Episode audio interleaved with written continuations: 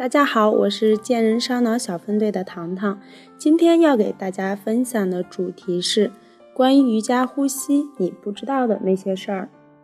瑜伽入门者最常遇到的困扰之一，就是常搞不清楚什么时候该吸气，什么时候该吐气。那么跟随着老师的口令，又要注意动作是否做错，又要留意呼吸对不对，弄得自己手忙脚乱。今天糖糖跟大家分享关于瑜伽呼吸的几个原则。那么原则一，展开的动作请吸气，收缩扭转时请呼气。以前弯来说，两手向上拉长时，我们配合着吸气；当身体向下弯曲时，我们配合着呼气。那么原则二，强调某个动作体位法姿势停留的时候，配合着数个深呼吸。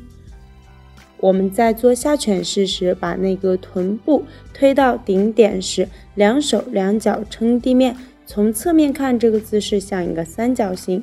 此处我们要做四个深呼吸，加强拉伸背部和腿部的肌肉线条。那么原则三，困难的动作呼吸可以较快，强调平衡的姿势呼吸较深沉。如果拿肩倒立和竖式相比，当然是肩倒立的呼吸会比较急促，而竖式的呼吸可能比较平缓。那么依自己的情况有节律的呼吸。